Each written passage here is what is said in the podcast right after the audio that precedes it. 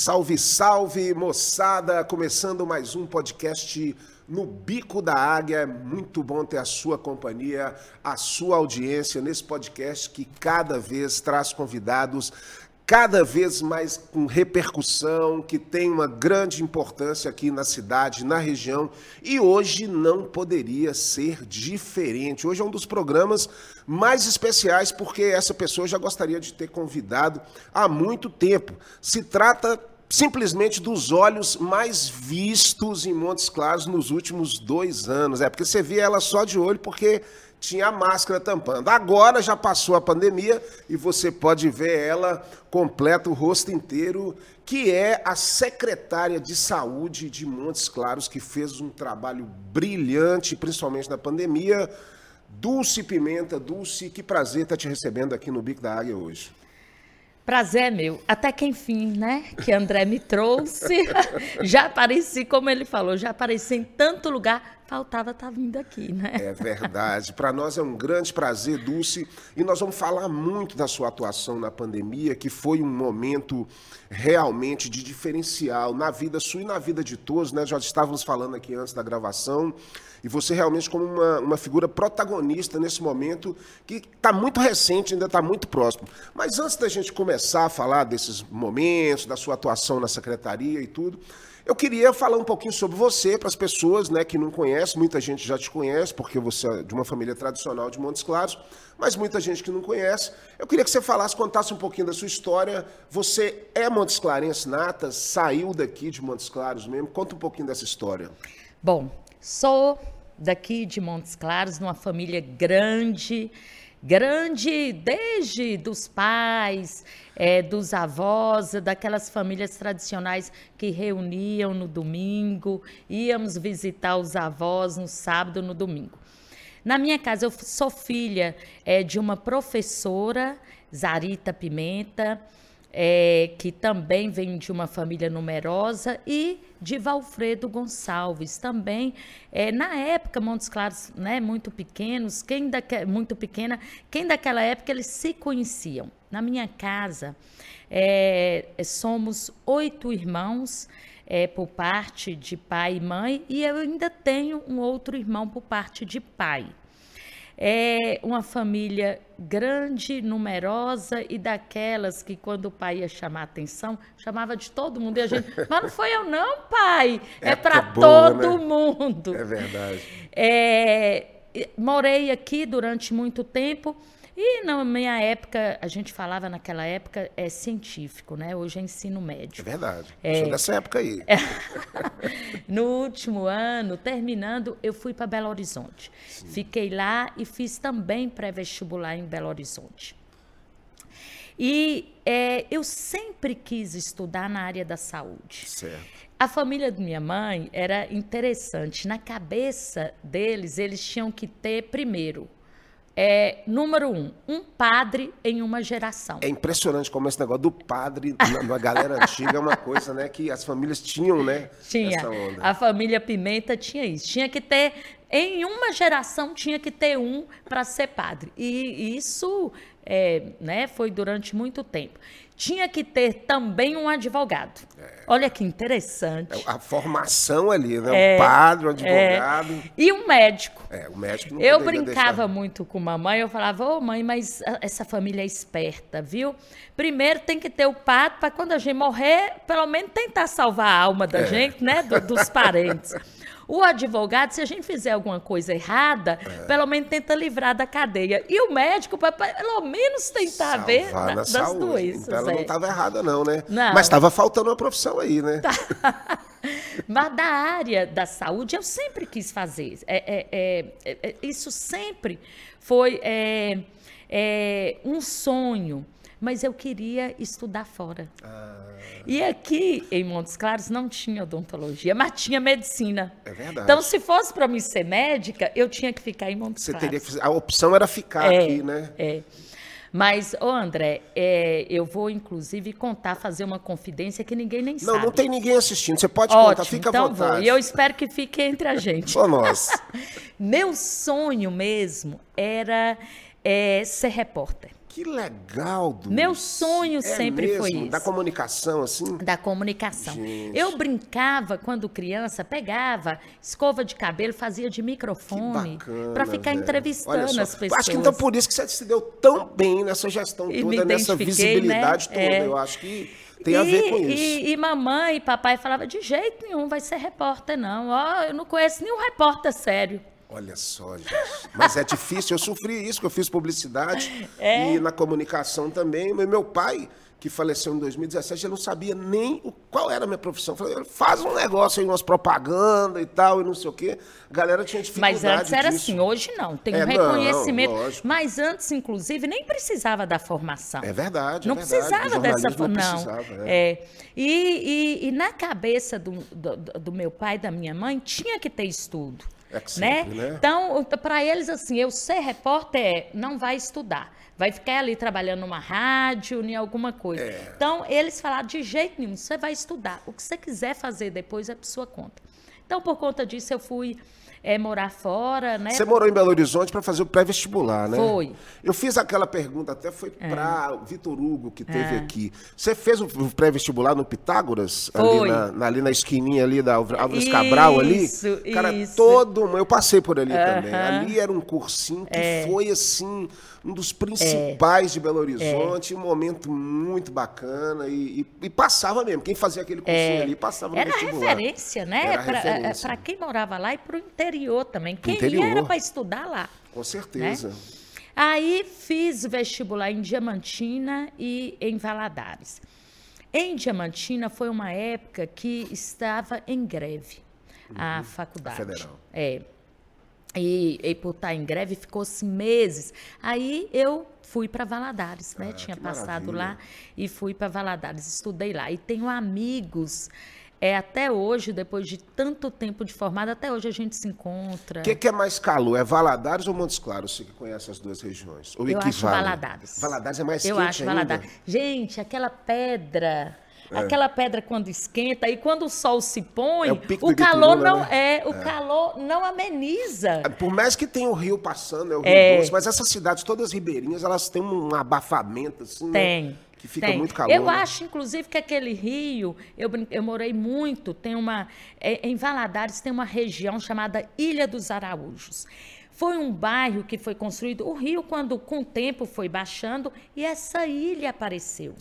E foi construído um bairro lá muito chique, Olha só. de mansões.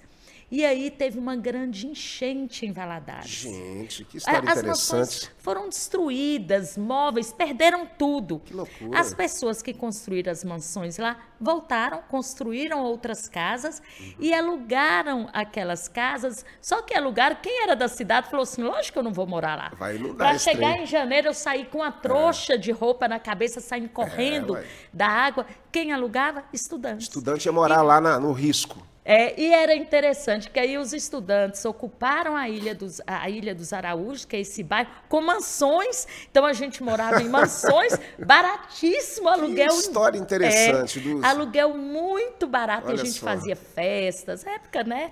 É. universitária muito Bom boa. demais. E, e, e a ilha era de repúblicas, né? Grande maioria. É, Interessante, grande é. maioria. É, é- é- é interessante essa questão de, de, né, pela própria música Sobradinho do, do, da, do Sai Guarabira, que fala né, da, da, da- barragem Sobradinho, que É. inundou todas aquelas cidades que existiam e agora, já, porque como secou, tá tudo aparecendo novamente. Né? O sertão vai virar mar e o mar vai virar sertão. é, lá, a, a Ilha dos Araújos virou Rio e depois virou República de Estudantes. É. Mas muito interessante. Aí, é, formei e logo quando eu formei, eu fui fazer, fiz alguns concursos e passei nos concursos que eu fui fazendo, eu Sim. passei e fui morar no estado da Bahia. Ah, que legal. É, eu passei lá no concurso do estado. Para trabalhar já com odontologia. É, no estado da Bahia, eu passei para trabalhar como auditora de Ah, serviços. entendi. E no, no, passei em dois municípios e escolhi ficar em Vitória da Conquista. Ótimo. Por que Vitória da Conquista? Eu podia conciliar os dois. Como eu passei em primeiro lugar no, no governo do estado da Bahia, eu podia escolher a cidade. Uhum. Aí eu escolhi Vitória da Conquista e também trabalhei na prefeitura. E lá, nesse, nessa, é, é, em Vitória da Conquista, quer dizer, estava é, já iniciando essa organização né, do serviço público. Foi importante para você Foi. essa experiência, né? Demais, muito importante. E depois, André, eu fui por é, é, eu não acredito muito no intestino, não, mas a gente vai arrumando a ah, vida da gente, gente e as coisas, as coisas, vão, vão aparecendo, é, vão encaixando. Eu vinha muito a Montes Claros. E vinha assim, às vezes eu vinha é, em um mês eu vim todos os finais de semana. É, minha família é, é, são oito irmãos, mas muito unidos, com mãe, com pai. A gente estava passando por algumas dificuldades na época. Sim. Separação do pai e a mãe. Mamãe uhum. é de uma família tradicional. É, e, e isso baqueou ela muito. Os irmãos menores precisando de um apoio. Uhum. Então, eu é. vinha muito. E numa dessas vindas, eu pegava a estrada de terra.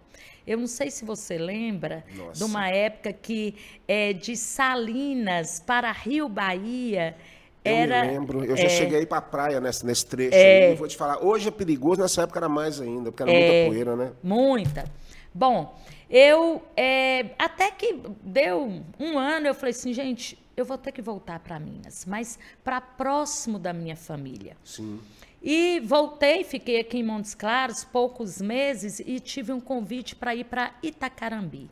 Aqui no, no, norte de Minas, é, né? Itacarambi ah. fica ali, depois de Januária, é, entre. Januária e Manga. Uma cidade pequena e que estava se destacando como modelo em serviço público. Que interessante. É, Olha só. Era Itacarambi, no Brasil, Sim. e uma cidade no Nordeste. Uhum. As duas tinham um destaque muito grande na gestão e na organização do serviço público em saúde. Fui para lá Fiz muita amizade com o prefeito na época, Zé de Paula, que ele era muito conhecido na região. Sim. E logo a gestora, com pouco tempo, dois anos, a gestora ela teve que sair. E aí o Zé de Paula me convidou para assumir como secretária. Foi a sua primeira experiência, então, Foi. como gestora né, de uma pasta de saúde Foi. em Itacarambi. Em Itacarambi, eu é, fui apresentada é, é, para o SUS que deveria ser né? O, o, SUS ideal. E me encantei. Que bacana. Eu falei assim, gente, isso é possível. Foi uma experiência feita, então, localizada em Itacarambi, mas com uma, preocupação muito maior, né, das sim, coisas. Sim, sim. E, e, e lá eu acreditei que é possível, primeiro, é, o projeto foi implantado tecnicamente, existia uma disposição política, é. um investimento. Quando existe isso, a coisa anda, né? É, um investimento político, o que, que pode ser feito? Uma gestão muito séria e é, é, a, a, gestora na época, a Paola, ela é até de Belo Horizonte, voltou para lá, hoje é até cons, é, é, referência técnica no COSEMES, que é do secretário de saúde. A, a, Paola me passou muito isso, esse entusiasmo. Quando ela saiu, eu assumi como gestora. E é, o Zé de Paula saiu, o Neme assumiu depois, eu continuei como gestora, quer dizer, passou a, a, mudança política administrativa e eu continuei ali como secretária. E ali você estava recém-formada, né? Era como as suas primeiras experiências Isso, mesmo ali. Recém-formada, casada e ainda sem filhos. Uhum. Viajava muito. Muito. Itacarambi, o acesso para Itacarambi, a gente pegava uma estrada de terra, atravessava o Rio São Francisco, de ali balsa? em Januária de Balsa. Olha só de balsa. Então, ainda. eu ia muito a Brasília, eu tinha que fazer estudo para chegar a Montes Claros para ir para Brasília. Era, é, é uma, uma, é. Assim, uma epopeia, né? Ô, André, e eu fazia numa alegria. É, Aquilo ali para né? mim. Quando você quer fazer a coisa e está é, te dando um retorno, é. você nem olha Aquilo o sacrifício. Aquilo ali para né? mim, quando alguém falava assim, nossa, mas você viajou 15 horas, eu. Foi. Tipo assim, o que, que tem? Qual o problema, né? É verdade, é verdade. É, para mim era ali, eu fazia e viajava a noite toda, no outro dia estava trabalhando. é, com muito entusiasmo, por conta disso mesmo, né? Você fazer o que você acredita, o que você gosta, é. você não, não, não vê como sacrifício. E aqui o norte de Minas, infelizmente, nós temos muitos e sérios problemas na área de saúde, né? é. né? Assim, existe uma desigualdade muito grande, as pessoas passam necessidade. Eu tive, inclusive, recentemente com o deputado Arley comentando é, sobre como Montes Claros ele é, é, acaba acumulando todo tipo de serviço de saúde, toda a região, para aqui, que é um problema que a gente pode até falar daqui a pouco sobre isso, desse acúmulo do serviço Montes Claros, exatamente pela necessidade de todos os municípios, como Itacarambi, né? Que é, deve ter é, um IDH não tão alto assim. É, é, é a organização do serviço de saúde, até para que ele possa cumprir a proposta dele, que é ser público, quer dizer, completamente gratuito. Né? Não, não pode ter custo para quem usa. E ele ser acessível a qualquer um. Todo mundo tem direito é. ao SUS. Para isso, ele tem que ter uma forma de organização é, é, que economicamente seja viável. Exatamente. André, não tem como você montar uma, um serviço de tomografia em todo o município. É, né? Não tem, é muito e caro. você não tem nem demanda. Eu vou, vou dar um exemplo muito, é, é muito claro: serviço de tratamento de câncer. Né?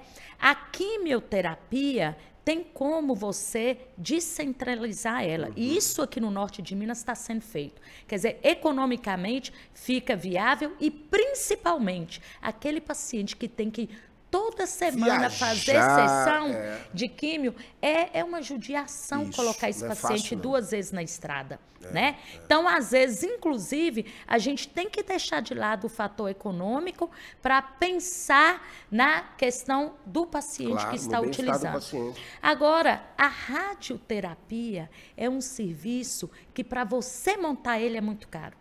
Para manter ele é muito caro. É, é, é, muita tecnologia, os equipamentos muito caros. E, e, a radioterapia, você não faz ela toda semana, assim, duas vezes, igual a químio.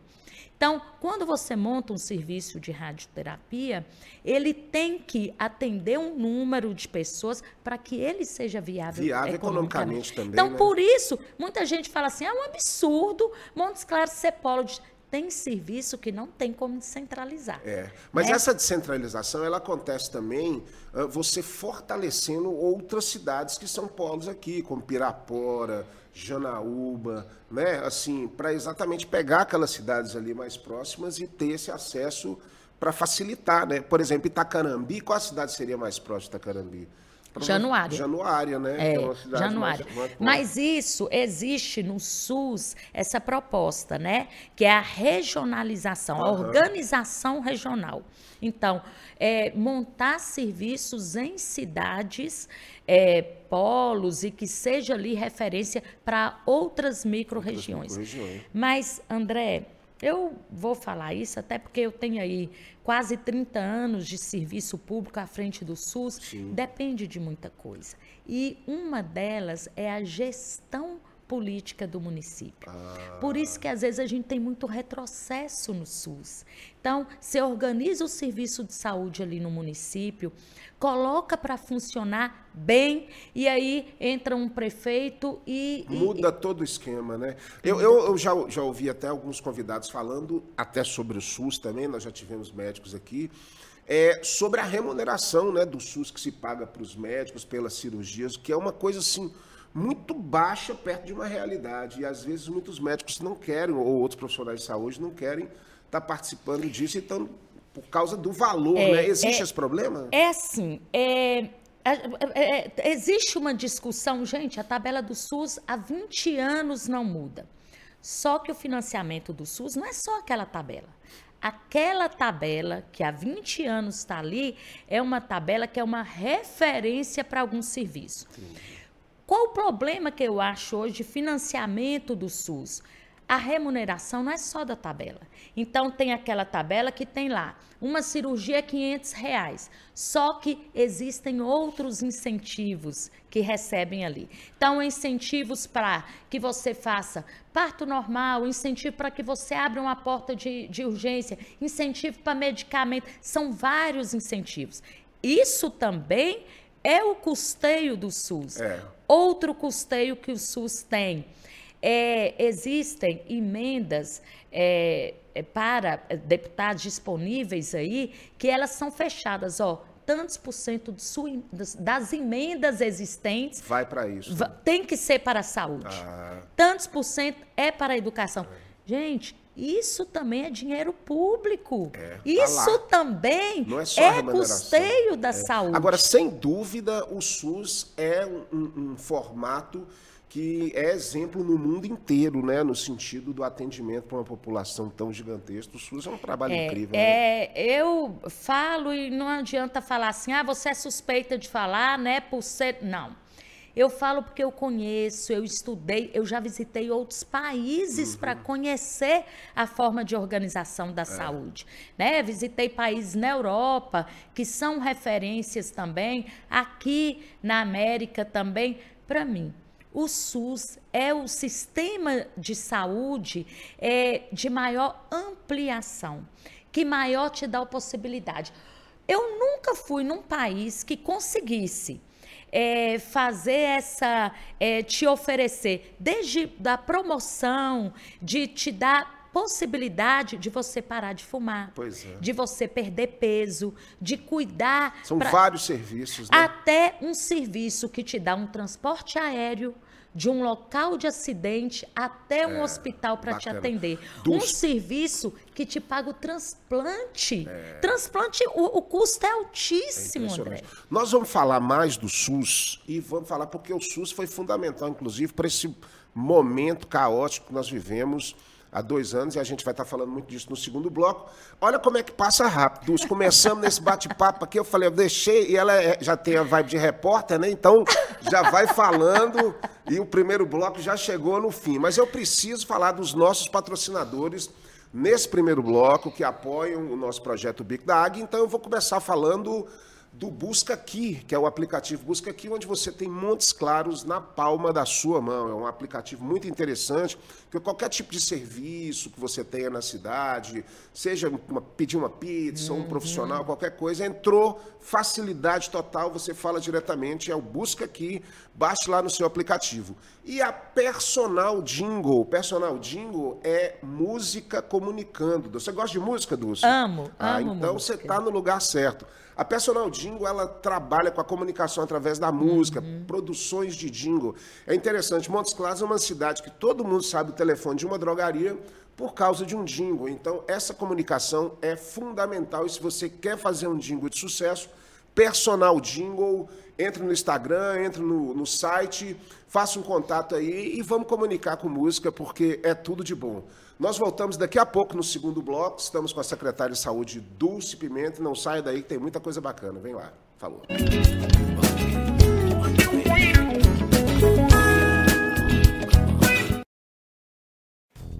Ei, você é de Montes Claros? Então pare de perder tempo. Quando buscar por empresas e serviços, busca aqui. O Busca Aqui é da cidade e facilita a sua vida.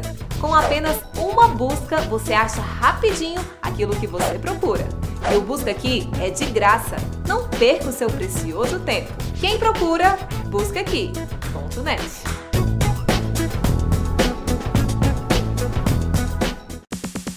Tudo ao vivo, a mais moderna e completa estação de transmissão de eventos e produção multimídia do norte de Minas. Dispomos de equipamentos Ultra HD e profissionais qualificados para garantir o máximo em qualidade nas suas produções e transmissões em tempo real. Um moderno sistema multiplataforma permite que a sua audiência veja o seu conteúdo onde preferir, seja via TV, website, Facebook, YouTube ou qualquer outra mídia digital, você prepara o conteúdo e nós cuidamos de todos os detalhes para levar a sua melhor imagem para o mundo inteiro.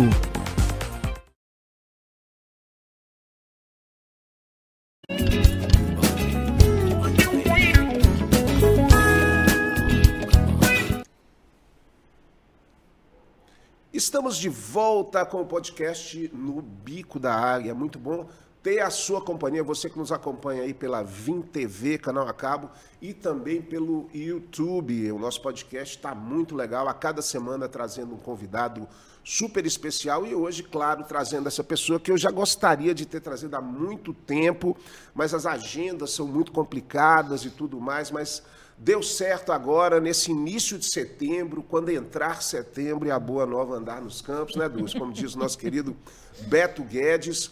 Mas, Dulce, agora nesse segundo bloco eu queria falar com você é, sobre um assunto e um momento que talvez, eu não sei se você considera, mas talvez possa ter sido um dos momentos mais importantes da sua vida, que foi exatamente o nosso período de pandemia. Pandemia que ainda sofremos os reflexos né, do, da pós-pandemia, ainda estamos um pouco meio abalados psicologicamente, porque foi algo muito forte que impactou a todas as famílias, ao mundo inteiro. E você, na qualidade de secretária de saúde de um município de mais de 500 mil habitantes, quase, assim, não sei a população de Montes Claros, mas já beira isso aí, é mulher, né, mãe, teve esse pulso firme de estar tá sendo, vamos dizer, a responsável pela condução, juntamente com o prefeito Humberto Soto, mas você ali na frente do processo da saúde, e eu queria que você falasse um pouquinho sobre essa sua experiência é, na pandemia. Você, como eu já brinquei no início, é um dos olhos mais vistos de Moscou, porque ela estava todo dia na televisão falando, dando informação sobre vacina, sobre liberação, sobre decretos. Foi uma loucura total, né, Dulce? Está muito próximo ainda, mas o que, que você pode dizer desse momento, dessa sua experiência que deve ter enchido a sua vida como uma guerra mesmo, né? A gente coloca a pandemia como um estado de guerra, né? É. é eu falo que a pandemia é, foi um, um, momento que para o mundo pra, foi um divisor de águas, né? Eu acho que nenhuma das pessoas vivas hoje no mundo passou por uma situação dessa que abalou a todos, né? Não foi uma guerra assim é igual hoje nós temos lá na Ucrânia, que a gente acompanha. Não, todo mundo no mundo passou por isso. E uma situação nova, né, que nos colocou é, frente à possibilidade de morrer rapidamente. Né, é, de é morte. o medo da morte é, mesmo, né? A pandemia nos mostrou isso, né? Que olha, qualquer um de nós, é, rico, pobre, é, com a situação, não tínhamos para onde correr. Né? Ela estava chegando a todos os países, todas as camadas sociais. Chegou aqui, né? No Brasil, se a gente for lembrar, a pandemia ela teve início em 2019, na China, na Europa. Quando chegou no Brasil, a gente já tinha aí vários países que já tinham se alastrado, é, muitos estavam em lockdown. E aqui no Brasil, a decisão do lockdown, quer dizer, de parar tudo e tentar manter o mínimo de pessoas circulando, foi só para que tivéssemos condições de organizar o serviço de saúde. Então, tem gente que fala, é um absurdo, fizeram lockdown para quê? Depois é, teve que abrir. O SUS, é, no país, ele é, tinha ali os atendimentos e é um serviço que a demanda é maior do que a oferta. É. Não tem jeito. Antes da pandemia, a quantidade de cirurgias que tem na fila é maior do que a capacidade do sistema. sistema Você imagina quando aumentássemos aí 300%. É, foi um absurdo. Que era a demanda da pandemia. Nós vimos isso em outros países. Então, nós tentamos foi retardar a chegada né, e o pico, para que pudéssemos abrir, abrir, leitos de UTI, dar, comprar medicamentos, é, comprar, ter condições de comprar os equipamentos necessários. É, esse foi o objetivo do lockdown.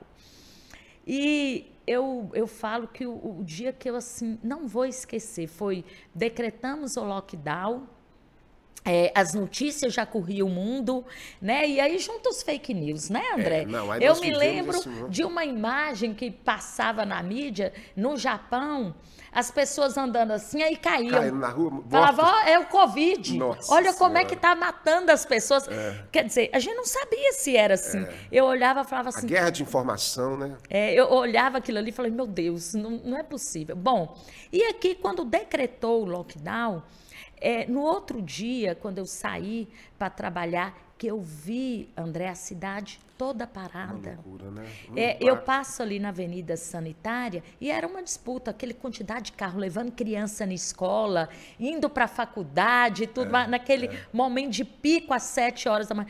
Não tinha ninguém. É, a Avenida Sanitária era é, é uma avenida onde muita gente anda e corre de manhã. Não tinha uma viva É, é aquela cena de fim de mundo, né? Dos filmes que a gente vê. André, né? a sensação que eu tive é que eu estava no mundo pós-apocalipse. É, pós-apocalipse, Aquilo ali filmes. me deu uma angústia deu tão angústia, grande, um medo. Eu me o lembro- medo não foi de morrer nem nada, é foi o medo de, meu Deus, está na minha mão. É, eu vou ter que dar um jeito e organizar isso aqui para que volte a, a- Eu a- me lembro que eu estava no Pitágoras, que eu dou aula lá no, no curso Uhum. de publicidade, e o lockdown foi numa manhã, assim, num- num- num- mais ou menos umas 10 horas da manhã. Eu lembro o diretor do Pitágoras falando assim: aqui, ó, tá todo mundo dispensado, vai todo mundo embora, vai todo mundo para casa. A gente sem entender o que estava acontecendo. E aí aconteceu É. exatamente isso. No outro dia já estava essa loucura toda e esse medo É. né, assim, nas famílias, eh, na minha casa, por exemplo, eh, eu fui o único que não peguei Covid lá em casa, acho. Mas todo mundo pegou. E quando as pessoas pegavam, você ficava com medo da pessoa morrer realmente, porque você não tinha nenhuma informação mais e você exata disso. imagina os profissionais de saúde É. que tiveram que continuar trabalhando e que tinham em casa filhos, pais idosos ou marido com comorbidade. Mas aqui em Montes Claros também teve um diferencial. Antes da pandemia, o primeiro sinal que nós tivemos aqui foi quando chegou um estudante de medicina no HU, no Hospital Universitário, com sintomas Foi o gripais. primeiro. Não foi o primeiro paciente. Só que na hora ligaram para a TV. Não ligaram para a secretária, ligaram para a TV. Esse, esse rapaz ele estava vindo de uma viagem com sintoma gripal. Já tinha casos no país. Aqui na nossa região, não. Aí falaram: ó, chegou um rapaz aqui estudando medicina que estava fora e que é Covid. Foi a TV. Eu fiquei, assim, eu, eu fiquei sabendo pela TV. Quando eu fiquei sabendo, gente, e aí foi um, E a velocidade do negócio, né? André, teve gente que abandonou o plantão. Pra, com medo. De né? medo! Porque chegou um paciente Eu lá me que lembro podia no tá- início da, da- Não sei se você se lembra desse detalhe, que o governo brasileiro trouxe uns brasileiros da China para. Goiás no avião. Sim. E os caras, assim, eram igual leprosos. Os caras andaram, ficaram isolados no hotel. Cara de e o quê, uma quarentena. quarentena, É. observando isso. Deu um, deu outro. Esse- essa época, olha pra você ver como é que o negócio é doido. Eu moro numa, num, num prédio ali, perto do HU. E lá da minha, da minha área, lá de cima, eu consigo ver o HU. Quando chegou esse primeiro paciente de Covid, eu olhava para HU assim e falava, meu Deus, o cara tá aqui pertinho. Eu tô vendo o HU daqui, esse negócio, se, se Esse vier pelo ar e cair vai aqui em cima de voando. mim. Mas, cara, a gente ri hoje, mas foi muito É. tenso. É, é, quando nós vimos isso, era à noite, aí eu já conversei com o prefeito e é, é, ele convocou uma reunião para o outro dia e aí nós fizemos aqui um comitê, como foi feito na época da, da crise, é, uma crise que nós tivemos da gasolina, nós fizemos é, é, aqui em Montes Claros, teve uma experiência onde juntou vários representantes de força de segurança, como também de poder público. Aí nós montamos um comitê. O prefeito falou: olha. É, sozinhos não vamos conseguir. Vamos trazer Claro. outras pessoas com outras experiências. No outro dia foi convocado Ministério Público, representantes ali da polícia, do exército, e montamos um comitê, acrescentamos outras pessoas que não estavam na reunião, para que a gente pudesse, eh, vendo outras experiências, eh, o que, que era possível e fazendo monitoramento aqui do município.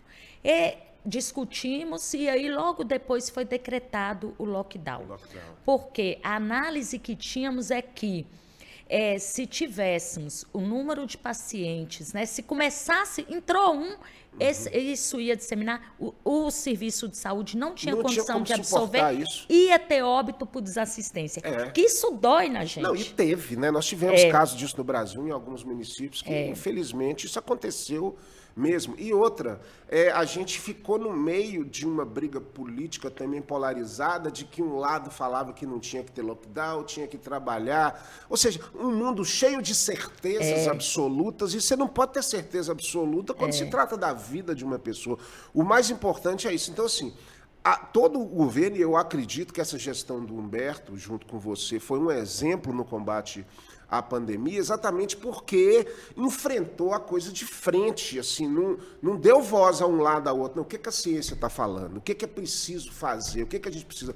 Custe o que custar, nós vamos fazer. Foi mais ou menos É, por aí, e, né? e- e foi isso que eu acho que nos deu muita segurança. É o que, que tem na ciência. Ah, tem que usar isso. É, Vocês têm que acatar isso, não sei o quê. Tá, aonde, qual foi a experiência que teve bem sucedida com isso? O que, que a ciência tem sobre Isso. isso? isso? a gente não pode esquecer, gente. pode. pode falar, ó, vamos fazer no achismo. Não dá. Houve impacto econômico, não é que a gente eh, fechou o olho e falou, ó, tá, quem for falir, não é isso. Mas, acima de tudo, a gente tinha que salvar as pessoas para que essas estivessem até vivas para reconstruir vida. É, e, é aquela história que nós falamos do estado de guerra, né? É. Porque não se trata de uma normalidade. Eu, por exemplo, eu sou do, do meio artístico, e o meio artístico foi um dos mais críticos no sentido do- do- das proibições, Uhum. da- dessa questão toda de não poder trabalhar. E realmente ah, passou muita necessidade, os artistas, os músicos, todos os profissionais, até por isso tivemos as leis para É. ajudar isso aí nesse sentido. Mas é, é uma coisa que a gente não pode ir contra o que, é a realidade. Ou seja, quando você faz um show, tá todo mundo dançando um do lado do outro, aglomeração e tudo. E naquela época a gente não podia fazer isso, né? É, é, as pessoas me perguntavam, principalmente né, desse meio muito, ô secretária, o vírus então ele só circula à noite? É. Só circula. E eu explicava: olha, num barzinho que você senta, você não vai beber de máscara. É. Então a primeira coisa é você tira a máscara. A partir do momento que você está bebendo ali alguma coisa, você relaxa, André. Você vai no Relaxa. banheiro, É. você pega numa maçaneta, você volta, pega na garrafa, pega em alguma coisa. Tem um relaxamento. E existia já estudos mostrando o grau de contaminação de vários Desses locais detalhes, né? e ambientes. Tanto é que quando Montes Claros, Montes Claros fez o, o plano de enfrentamento da pandemia, foi o primeiro plano publicado antes do Estado de Minas, Montes Claros fez, e lá ele colocava as, a- os graus, Os níveis. é, os níveis de exposição, de possibilidade de contaminação e as ações e medidas propostas. Necessário. E lá estava lockdown até que a gente tenha tanto do sistema eh, de saúde municipal disponível. Disponível. Outra coisa que eu acho que Montes Claros foi muito assertivo, ela não fez sozinha. É, o, o prefeito Humberto Souto ele convocou uma reunião de todos os prefeitos da região. Ah, e nessa reunião ele falou para os prefeitos: Montes Claros não tem como atender a pandemia de 90 municípios. É. Não tem como receber. Então vamos dar as mãos, vamos todos nós fazermos mais ou menos. É, é, é, Uma o- estrutura é, ali na sua é, região. pra- e estruturar o serviço. Montes Claros pode estar atendendo alguns casos mais graves. É. André, abrimos leitos de UTI em municípios pequenos que não tinha leito né, nenhum pra segurar a de onda do- UTI da e época, abriu. né? Gente, leito de UTI não é só um respirador, Não, não. não, é caro. Existe toda uma tecnologia É. e pior do que isso, tem que ter o profissional habilitado para essa tecnologia. Uhum. André, se for Muitos profissionais, não é um se profissional for só. um né? profissional que não tiver esse conhecimento, essa habilidade, ele mata o paciente. A quantidade de oxigênio que ele joga para o paciente você tá é fatal. É. Então, você imagina isso aí. A gente tinha que ter os profissionais, tínhamos que Uhum. ter os equipamentos, e eu acho que o norte de Minas deu exemplo. Sabe, nisso, na união, É. em ter é, é, feito essa expansão do serviço de saúde, brigamos juntos, Uhum. chegar faltava junto, né? medicamento, reunia os secretários, ó, va- quem tem, quem não tem, empresta. Eu lembro, é, na- durante a pandemia também, faltou medicamento no país para manter o paciente sedado. Sedado. Nossa, isso foi terrível. O paciente que está entubado, se ele acorda, Nossa aquilo ali, a- aquele tubo Tá dentro lá. dele, incomoda, ele quer tirar. Cê tá. Agora, você imagina manter esse paciente amarrado. Olha que sofrimento. Senhora. Então, foi um desafio também. Demais. E aqui eu me lembro que um hospital era é, um dia antes de 1 de maio, era um dia antes de um feriado. Me ligou, secretária, acabou aqui o medicamento para o kit intubação. Tem que tirar todos os pacientes que estão aqui hoje, porque eu não tenho como manter. Nossa Quer dizer, Senhora. gente, tirar um paciente Resolve de- da isso, né? UTI, não é ser colocado dentro de uma ambulância e levar para outro, não. Ele está entubado. Foi uma loucura. Liguei para o prefeito, que ligou para o governador, não sei o quê. Sei que chegou um avião. E aí, todos os prefeitos da região colocaram: ó, aqui cabe tantos pacientes. Mas Pra o meu ali, problema era o transporte. É. Como transportar esse paciente com segurança? Mas também nos ajudar a pressionar. E cada um foi ligando para quem conhecia, para deputados. No mesmo dia chegou um avião com os medicamentos aqui em Montes Claros. Olha só, o Quer esforço, dizer, né, é uma coisa que- Foi muito desafio. Eu acho que a pandemia nos apertou tanto, quem era da, da saúde, da gestão, o prefeito, que assim, hoje quando passa, eu chego, me dá um frio por dentro. Eu não tive tempo de ter o frio Nem por de dentro. sentir isso. Eu É. queria até te perguntar exatamente isso, porque é como se a gente tivesse numa minissérie, numa novela, que a cada dia você tem um capítulo e um dia mais dramático do outro. Quando foi o momento para você que você chegou no final do dia, pôs a mão na cabeça e falou assim: Meu Deus, será que vou dar, conta de resolver? Qual foi o pior momento para você na pandemia, você como gestora da saúde? É, é, todos os dias era um desafio. Eu acho que o pior dia que eu tive foi a gente trabalhava até tarde e dávamos plantões mesmo na secretaria, até 10, 11 horas da noite. E teve um dia que nós tivemos uma reunião até tarde, era até meia-noite. E no outro eu tinha que estudar muito algumas coisas que nós pegamos de medicamento, de tratamento. E aí eu fui ficando na secretaria. Acabou que eu dormi lá num sofá. E eu acordei, era três, quatro horas da manhã, e aí eu me vi sozinha num prédio escuro, é, é, o prédio antigo, né? E eu não tive nem medo ali da, da solidão, não. Mas aí eu me vi sozinha e pensando Sozinha pensando em tudo que estava no acontecendo. contexto né? todo. No contexto todo, nas, em pessoas que estavam morrendo, não por desassistência, mas ali dentro. E aí eu me perguntei assim: o que mais eu posso fazer?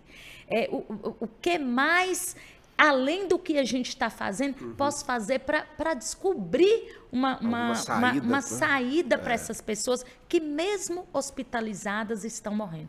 Esse dia eu fiquei, eu me senti muito pequena né? De, de assim, tem que ter alguma coisa a mais É, E que a eu gente possa precisa fazer. é, do dia passar, do outro dia chegar, É. da esperança vir no novo dia, né? Porque é sempre assim, às vezes você está desesperado, mas a nasce, nasce o dia, você É. nasce também uma possibilidade de esperança. É, essa, esse, assim, essa polêmica, vamos dizer, que também acabou entrando na briga ideológica e tudo, da, desse tratamento que eles chamam de tratamento preventivo, que o presidente adorava falar, é, é, cloroquina, não sei o que e tudo.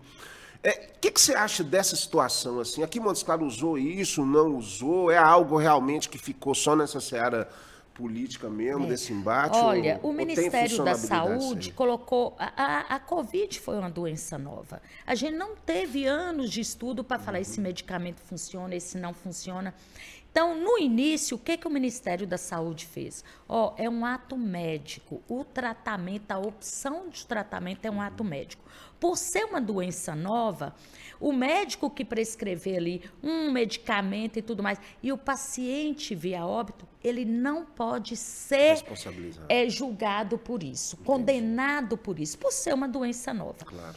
E isso nós deixamos claro aqui no município. Nós, inclusive, chegamos a publicar. É um ato médico, né? Então, os profissionais. Mas nós criamos aqui um grupo é, de estudo onde nós pegamos todos os medicamentos que estavam sendo usados no mundo. E foram publicados muitos estudos a respeito desse tratamento precoce. Sim. E uma das coisas que a gente tem que olhar, André, primeiro, é as referências desse estudo. Quem em são, quantas né? pessoas ele foi. É um estudo, tinha muito estudo ali que nós pegamos e depois nós vimos viés. Não eram Que de não pessoas sérias. sérias, é. né? É. Isso tem que tomar muito cuidado. É claro. Virou uma polêmica, Virou uma, uma guerra pressão. política, né? Chegaram a fazer é, é, é, reuniões pedindo que me exonerasse Nossa. porque eu não estava apoiando, Uhum. né? Hoje nós temos estudos robustos e sérios mostrando que, que não, tem eram eficácia. É, exatamente. Que E não não, não adianta você ir contra a ciência, É. né? Porque na hora que você vai precisar ser operado, você vai ter que ter anestesia, você vai ter que ter o profissional ali certinho e tudo, e não é. Não é João de Deus, É, né? Não dá é. para ser desse jeito. Então, é, foi assim uma situação nova e que tudo isso, qual é o medicamento? Qual é o que que a gente vai entrar até com o paciente que agravou Uhum. e que está ali, É. né, na, na numa UTI. Então, tudo foi muita novidade. É, Eu acredito que daqui 10, 15 anos, quando a gente tiver estudos disponíveis, a gente vai ver que acertamos em algumas coisas, mas em É, não outras não. como, é. Isso é É normal. normal, é normal. A- até numa qualquer situação que o mundo tenha passado por isso, depois com calma, Com certeza. tranquilidade, nós não tínhamos esse tempo de debruçar e falar, ó, isso nós acertamos, né? Ter dado esse tempo, esse nós acertamos porque foi o responsável para o serviço. É, A gente só estrutura. espera que não aconteça nada parecido com isso em um bom tempo, porque ainda estamos muito abalados, É, né, com essa situação. Dulce, quando o papo é bom, você vê que flui assim, já falamos muita coisa de pandemia. Aham. Nós ainda vamos falar um pouquinho mais da pandemia, inclusive para você falar sobre como está a situação agora, atualmente, né? Uhum. Porque apesar dessa aparente tranquilidade, dessa volta à vida normal, é, nós precisamos ter os nossos cuidados e a nossa vida, de certa forma, mudou também a nossa relação com as coisas e, e com as nossas preocupações né, referentes a qualquer tipo de contaminação. Tem a varíola do macaco também, que está chegando aí, que é outro problema que a galera fica assustada. Mas disso nós vamos falar no terceiro bloco, inclusive para você falar também um pouquinho do balanço da sua participação na Secretaria de Saúde. Nós estamos chegando ao final do nosso bloco, mas vamos falar primeiro da Personal Jingle. Personal Jingle Comunicação através da música. É muito legal. Inclusive agora a Personal Jingle está fazendo jingles para os candidatos políticos. E, e o pessoal da Personal brinca que se fizer jingle com a Personal já está eleito. Humberto Souto fez. Todos os jingles do Humberto Souto são feitos com a Personal Jingle. Então, sua empresa quer se comunicar, entre em contato com a Personal Jingle. E claro, o nosso aplicativo Busca Aqui, que é um aplicativo aqui do nosso querido Danilo Campos, que é um projeto muito bacana aqui para Montes Claros, né? E você pode baixar na Play Store e ter Montes Claros na palma da sua mão. E você que tem uma empresa, você que quer anunciar aqui no Bico da Águia, nós estamos à disposição para estar divulgando a sua empresa, porque é um espaço realmente onde a sua empresa pode ter realmente todo esse espaço para estar falando a importância. Hoje em dia a comunicação ela mudou muito, assim, o podcast é uma coisa que entrou firme. E você que tem uma empresa, entre em contato com a produção de No Bico da Águia, fale com a Luísa Clara, que é a nossa produtora, e venha fazer parte dessa história também. Nós vamos ficando aqui para o intervalo e daqui a pouco voltamos para o último bloco com Dulce Pimenta.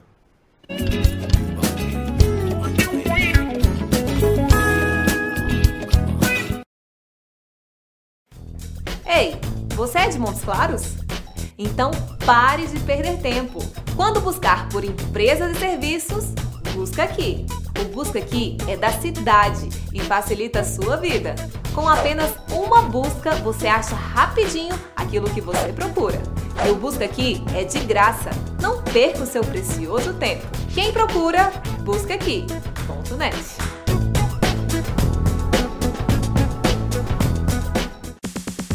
Tudo ao vivo, a mais moderna e completa estação de transmissão de eventos e produção multimídia do norte de Minas. Dispomos de equipamentos Ultra HD e profissionais qualificados para garantir o máximo em qualidade nas suas produções e transmissões em tempo real.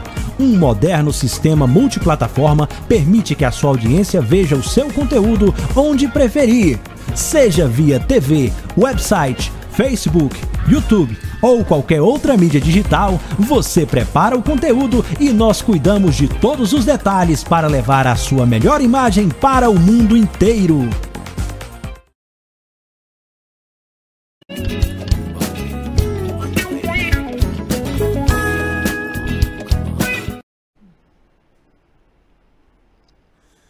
Estamos de volta com o podcast No Bico da Águia. Muito bom ter a sua companhia, a sua audiência. Você que pode acompanhar o Bico da Águia pela Vim TV e também pelo nosso canal do YouTube. Já falamos aí com uma galera muito bacana, falamos com o Arley Santiago recentemente, falamos com a Marta Aurora, é, que falou sobre educação, foi muito bacana o programa dela.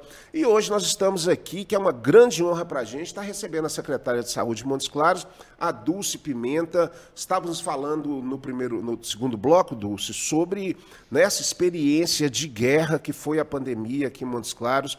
E você, como a, a nossa comandante central, ali atrás do general Humberto Soto ali, mas na, na barricada ali da guerra, você estava no front né, de batalha, diretamente enfrentando esse desafio da Covid. É, graças a Deus, nós chegamos com as vacinas, né?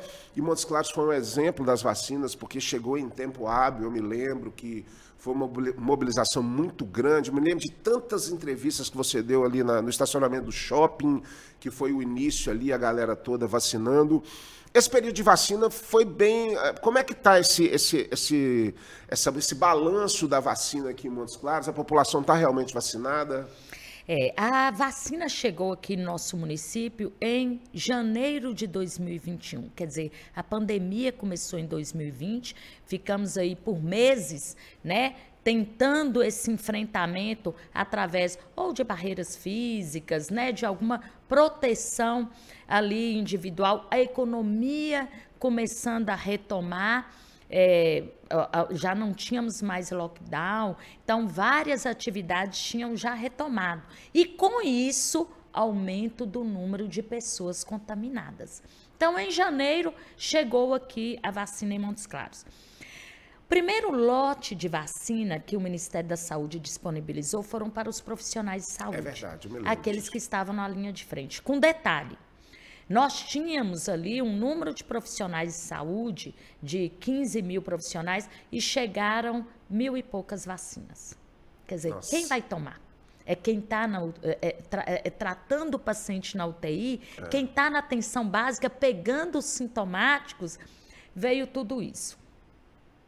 E quando a gente enfrentou isso, como é que a gente vai dividir isso? Nossa. Nós vamos priorizar quem? Uma coisa que me chamou a atenção, André, quem estava morrendo de Covid. Pois quem é. estava morrendo de Covid eram aquelas pessoas com a idade mais elevada e que tinha alguma comorbidade. É. Aí, mas eu também tinha que ver aqueles profissionais que estavam se colocando em risco desde o início da pandemia. É verdade. Então, o que, que nós fizemos? Nós disponibilizamos parte das vacinas para os profissionais de saúde já era pouca, já não dava para atender muita gente, mas parte das vacinas para quem pra era acima de 90 tava. anos Sim. e que estava é, risco é, completo com ali, maior né? risco. Então, é, acamados, tudo isso. E, inclusive, eu é, essa informação eu passei para o Ministério da Saúde, para o Ministério Público, né? Porque a orientação é vacine os profissionais de saúde. Aí eu tive que justificar. Uhum. Olha, por que, que eu estou vacinando essas pessoas? Porque nossos óbitos, até então os óbitos pegavam eram essas Nessa pessoas. Nessa faixa, né? É. Então começamos. Mas toda semana recebíamos remessas de vacina. Tivemos aqui período de recebermos três remessas numa mesma semana. E com isso foi andando. O interessante é que foi uma época que brigavam pra, comigo para serem vacinados. É né? Profissionais que às vezes, olha, por que, que você não está vacinando veterinários? Calma, é porque ainda não é. tenho vacina. Mas é um dessa... absurdo. É, secretária, você é dentista. É, cadê os cadê vacina a vacina dentistas? dos dentistas? Eu, calma. E aí eu fiz uma reunião é, online com os profissionais que me cobravam muito e eu mostrei para eles, inclusive, pesquisas sérias.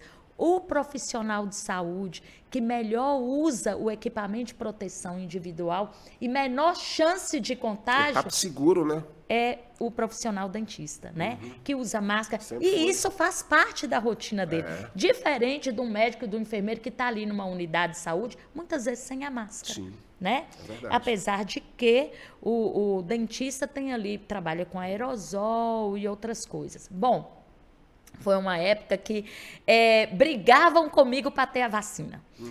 Em julho, nós tivemos a oportunidade, conseguimos um número grande de vacinas, e aí eu até liguei para o prefeito: prefeito, vamos fazer um, um grande multirão, Mutirão, e zerar isso, porque ele me cobrava isso muito. Abre sala de vacina, coloca vacina. Eu não quero vacina em geladeira, não. É. Quero é no braço. Se chegou dos. É, gasta ela em 24 horas em quem deve ser vacinado, É, obedecendo aí as prioridade. prioridades. Nós conseguimos uma quantidade muito grande em junho, é, é, é, é, início de julho. Fizemos um mutirão 60 horas ininterruptas. Zeramos. Eu me Vac- Acabou todo. Na segunda-feira, eu lembro que eu ligando para o Estado, vai chegar que horas? Calma, vai chegar. Que horas? Eu vou buscar em Belo Tem que ter uma Horizonte. pressão, né? É. E conseguimos. Tivemos um avanço muito grande. O que eu acho interessante é que depois que passou isso, a, a população, por relaxamento, a própria situação da pandemia mudou. Hoje, briga para não vacinar. Para não vacinar. E, e também nós tivemos ah, ah, ah, muitas doses, né? Assim, você tinha que tomar uma, duas, três doses, a pessoa já começava a ficar meio cismada É. aí. Pois é, é outro questionamento, sabe, André? Porque essa, um dos questionamentos é, mas essa vacina, em um ano desenvolveram uma vacina, né? É. Mas só que não era isso, eles já estavam demorava- pensando isso. Gente, primeira coisa, há 30 anos atrás, para desenvolver uma vacina, era a ciência é, era de um jeito. Hoje a tecnologia, ela está lá na frente. Não, dá, não tem como você É pensar da rápido. mesma forma. Outra coisa, André, desenvolver uma vacina, por exemplo, sarampo, né? Vacinas que às vezes são emergentes ou que têm surtos em países pobres, é uma coisa. Essa doença pegou o mundo, países ricos É, foram abalados, ricos impactados. e que teve óbitos. É, é, não conseguiram salvar as pessoas como o Brasil conseguiu. Uhum. Quer dizer, esses países investiram muito dinheiro na vacina. É, diferente. É, eu, eu fico assim me perguntando: olha para você ver, a dengue mata quantas pessoas no mundo? E por que, que a gente não tem vacina? Tem dengue em país rico? Pois é, porque é um problema é? social nosso então, aqui, né? o mundo todo estava mobilizado para conseguir uma saída.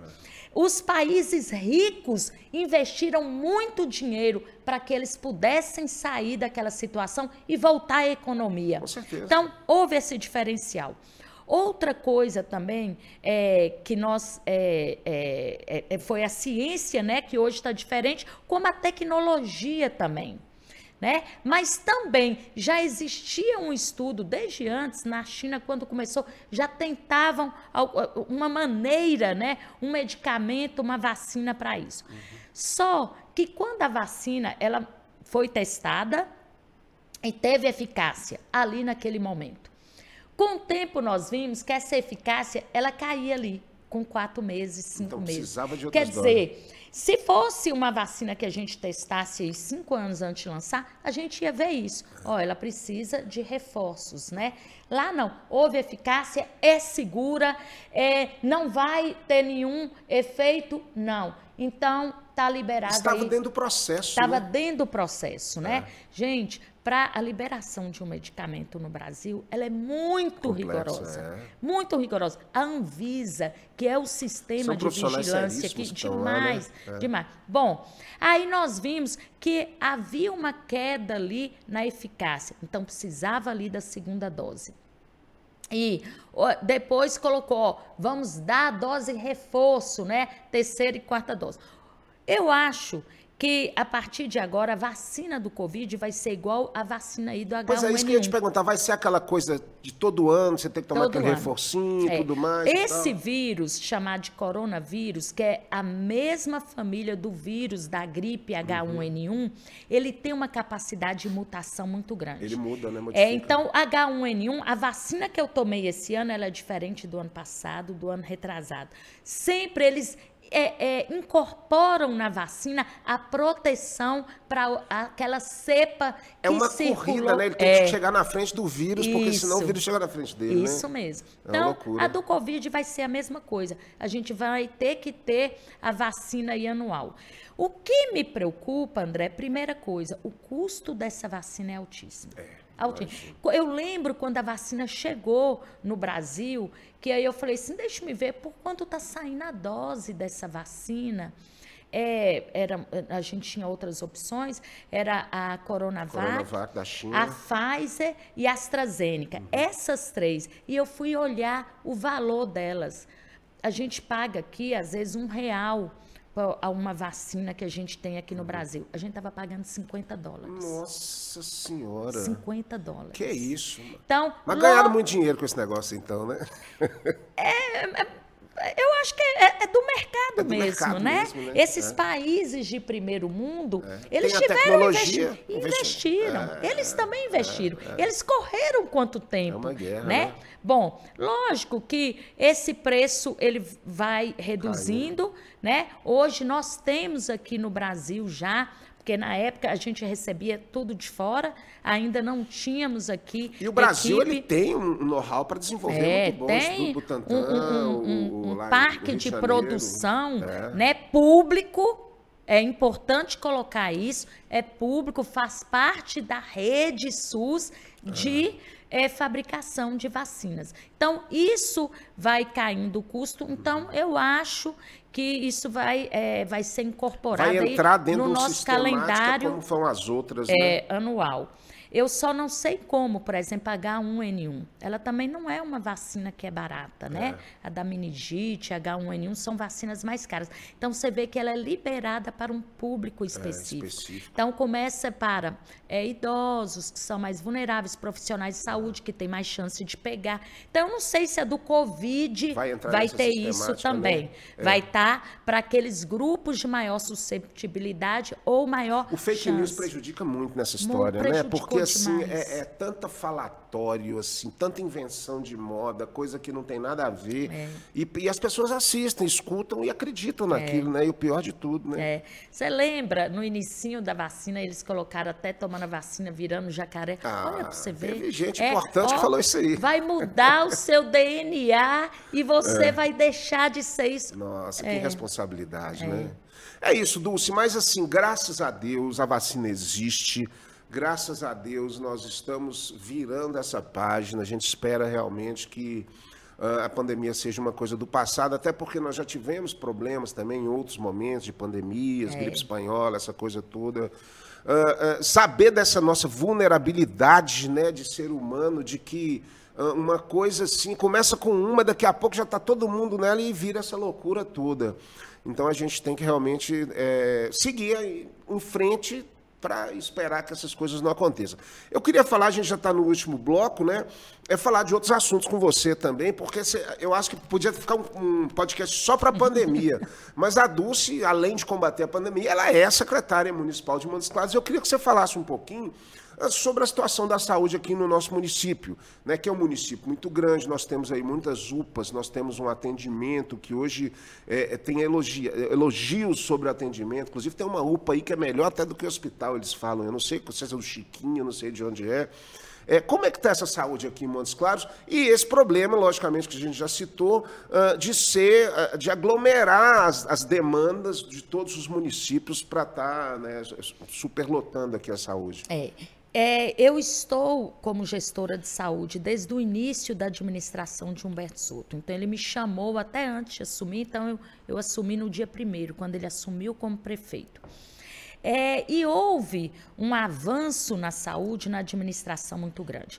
tanto de ampliação ali das equipes que estão, a gente chama de equipe da atenção primária, equipes básicas, onde faz é a porta de entrada para o sistema, como também na estruturação é, André, as unidades de saúde, eu falo isso, eu sou servidor efetivo, eu trabalhava lá, estavam depredadas. Ah, tinha consultório gine ginecológico que tinha buraco na porta. Como é que você fazia um exame de prevenção numa mulher com essa exposição? É. Então, nós tivemos aí como desafio reconstrução da estrutura física, contratação de profissionais. Quando assumimos, a gestão dos hospitais estava com o Estado. Isso aí, dois anos depois, conseguimos negociar e trazer essa, essa gestão para o município, porque com isso a gente tem essa negociação claro. direto com os hospitais. Uhum. Então, houve todo esse essa corrida de investimento para que a gente conseguisse organizar a saúde. Graças a Deus, porque isso foi um diferencial na pandemia. Ter uma estrutura para receber já, toda essa é, demanda, já né? organizada. Bom, Aí a pandemia agora, né? Eu, é, eu falo que a pandemia mesmo, que é aquele surto, aumento de, de, do número de casos, que é o caso de, de emergência em saúde pública por conta do Covid passou. Mas deixou aí né, um legado positivo, mas também deixou um preço aí para gente. Claro. Muito grande. E isso é no país é o desafio do SUS agora. A gente já tinha um sistema é, de saúde onde a demanda que tínhamos por saúde, e quando eu falo saúde, não é tratar doença, né? É desde a demanda da gente ter que correr atrás de serviços de promoção e de prevenção é para evitar a doença, é claro. como aqueles que já adoeceram têm que ser assistido. É. Essa demanda é maior do que a oferta que nós temos. Isso antes da pandemia. Imagine pós-pandemia. É, o pós-pandemia, além do país ter aí como desafio, nós ficamos quase dois anos com cirurgias eletivas, paradas, aquelas né? cirurgias né? que podem ser programadas, hum, paradas. É. Essas cirurgias estão se transformando em urgência. urgência Os prontos-socorros no país estão abarrotados. Por quê? Quem tinha ali uma hérnia, Vou Acumulou, citar um né? exemplo. É, ela encarcerou, ela está entrando ali. Quem estava ali com um problema renal está entrando. Então, esses casos, que às vezes era eletivo, a gente estava conseguindo administrar e marcar, estão entrando pela urgência e emergência. Uhum. Temos uma fila de eletivas imensa no país e com uma estrutura ali. E eu falo muito, o Humberto Souto fala assim comigo, quanto você precisa para zerar essa fila. Ele, ele, é brutal. Quanto que é? Aí eu, prefeito, eu não preciso só de dinheiro, não. É. Não adianta eu ter dinheiro e não ter é.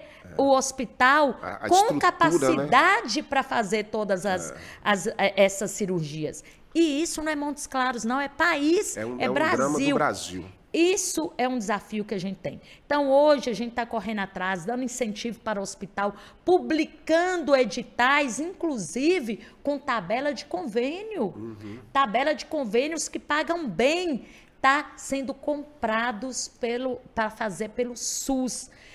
E mesmo assim. Para atender toda essa demanda. É, né? E mesmo assim, a gente ainda não vai. A gente não vai conseguir resolver isso a médio prazo.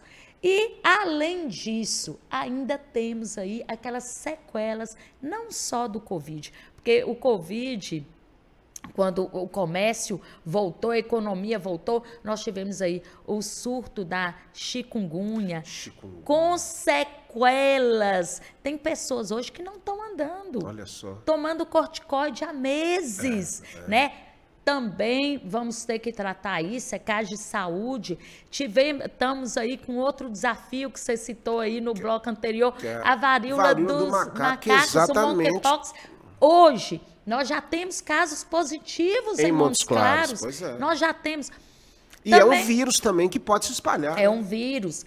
É, apesar de que eu quero deixar assim, até para tranquilizar, né? É uma doença que é, ela é virótica, mas ela passa pelo contágio, nem se compara com Covid. Não tem nível de comparação, né? Nem se compara, né? nem a transmissão, a transmissão dela é muito menor e a letalidade. Uhum. A Covid, a letalidade muito maior. É. E essa varíola dos macacos, o óbito que nós tivemos no estado de Minas foi porque era uma pessoa que já estava em tratamento oncológico, é. já debilitada Mas, voltando aqui, são muitos desafios. o, o, fazer gestão do serviço de saúde, é, eu falo que todo dia a gente acorda com cinco incêndios. É. Né? Fora os outros incêndios que eu apaguei, vou ter que reconstruir. Acordo com cinco. E vou dormir, apaguei Por cinco, isso que ela tá de vermelho três. hoje, aí tá vestida de bombeira aqui, para apagar o fogo do incêndio. Porque o que acontece é, é essa questão da saúde, como você disse, com propriedade, ela começa na prevenção, no saneamento básico, na alimentação daquela família, daquela criança. Na saúde mental. Na saúde mental, que é outro problema é, que nós tivemos agora, é. que aumentou demais, né, Dulce? Assim, as, a, as pessoas ficaram doentes mentalmente é. pelo trauma aí da é. Covid, muita gente procurando Pelo confinamento, pelo isolamento dentro de casa, por, pelo medo da morte, tudo isso é. teve um impacto, gente.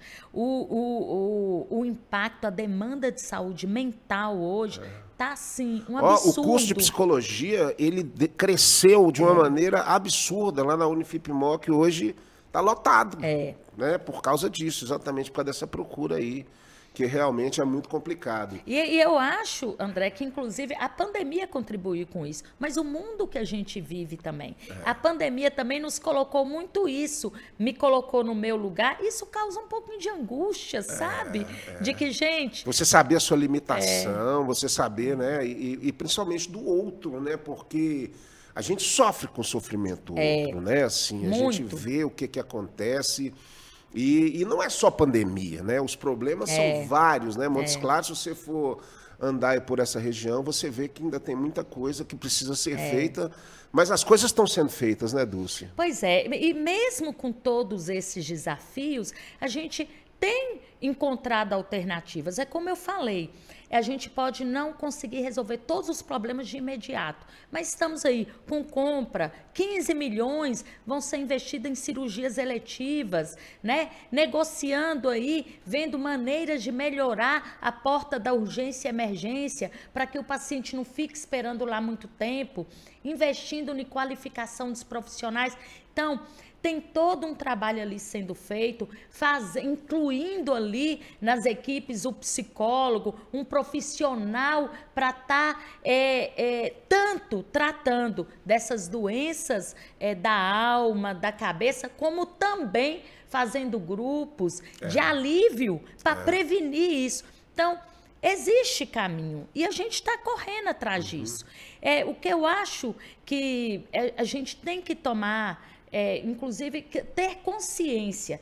Tem coisas que a gente consegue melhorar de imediato. Tem coisas que a gente vai precisar de médio e longo prazo. Lembrando, a quantidade de financiamento, eu sei qual é. Uhum. No início do ano, eu sei quanto de dinheiro o município de Montes Claros tem para aplicar na saúde. Lógico, é, é, e o prefeito Humberto Souto, ele aplica muito além do que o mínimo permitido, é muito além. Por conta disso, nós conseguimos ampliar e fazer todo esse trabalho. Mas existe, é igual a gente administrar uma casa. Eu sei quanto é meu salário e quanto eu posso gastar. É, se você né? gastar antes do final do mês, fica difícil é, no final, né? É, se eu gastar e não pagar a conta de água, essa água vai ser cortada. É. Então, fazer gestão de saúde, né, simplificando, tem que ter isso. Eu tenho que ter uma responsabilidade financeira para me conseguir garantir serviços que são essenciais. É verdade. Então, eu acho que a, a o prognóstico disso aí, a visão que eu tenho, uma visão otimista, ainda tem muito para a gente fazer. Você vê, mesmo diante de toda essa crise, a gente está construindo unidades, temos que estar tá tirando essas equipes de casas alugadas, colocando em unidades uhum. apropriadas, negociando com hospitais serviços, compra de novos serviços, abrindo outras especialidades, claro. comprando exames que são importantes, é. medicamentos houve uma, uma falta de medicamento no mercado, fomos para o mercado exterior procurar esses medicamentos. Correu atrás, né? É uma situação que está regularizando.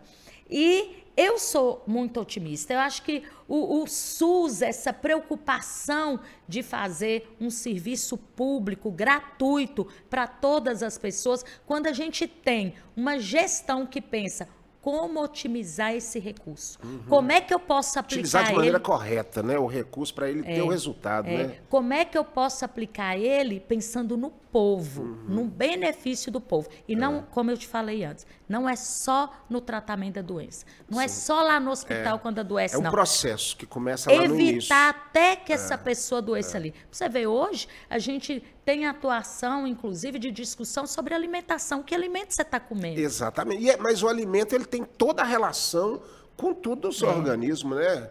Assim, se você se alimenta mal. E hoje, infelizmente, pela questão do tempo, as pessoas, o fast food. Ontem mesmo eu estava comendo um sanduichão à noite, uma coisa que não era o ideal, mas sair da faculdade, foi todo mundo comer um desses artesanais aí, mas isso não pode fazer todo dia. É, não, eu falo, tem, tem algumas coisas que nos dão prazer, né, André? É. Mas fazer uma caminhada é. para compensar é isso, né? É, criar alguns hábitos. Olha, Saudáveis, eu vou comer um né? sanduíche né? na semana semana, mas é. também eu vou caminhar todos os dias, é. né? Vou cuidar do meu meio ambiente. Então, uhum. tudo isso é importante. Cuidar Faz da parte, minha cabeça. Né? Que atividade que eu posso fazer que me dê um alívio, é. me desestresse? E isso, nas equipes de saúde ali que estão na ponta, aí, né? tem essa ah, preocupação. Ah, Academias de saúde que existem hoje em vários locais uhum. aí, é, estímulo à caminhada e outras coisas. É, porque, fundamentalmente, uh, qualquer família, qualquer situação, se você tem um problema de saúde, para tudo e vai tudo focado nesse sentido aí. Porque se você não tem saúde, você não faz nada, é você não anda, mesmo. você não trabalha, é. você não respira. Então a saúde realmente é fundamental. Uh, Dulce, você, secretária, desde o início né, do, do, do, governo de Humberto, nós temos aí mais uns dois anos de governo, você pretende finalizar o seu, o seu trabalho lá na secretaria e vou te fazer uma pergunta aqui que não sei se você é, pensa sobre isso, mas como você teve uma exposição muito grande e, claro, uh, liderou esse momento tenso, né? certamente existem especulações sobre o seu futuro. Você pretende se lançar, eventualmente, como uma candidata, eu não digo a prefeita, mas talvez a deputada, ou alguma coisa nesse sentido, para continuar contribuindo com esse serviço público de estar tá, é, colaborando com as pessoas ou é alguma coisa que não passa por sua cabeça? Eu acho que você tem chance.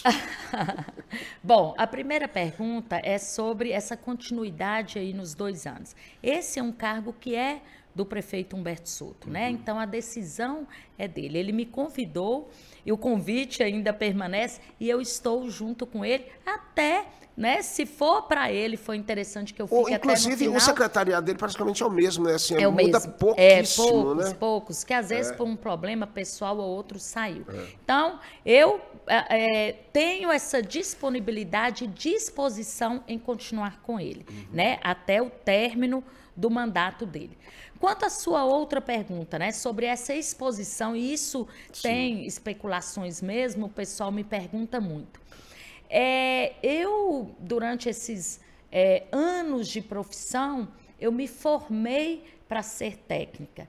E eu acho que eu dou conta da, da, dessa parte técnica.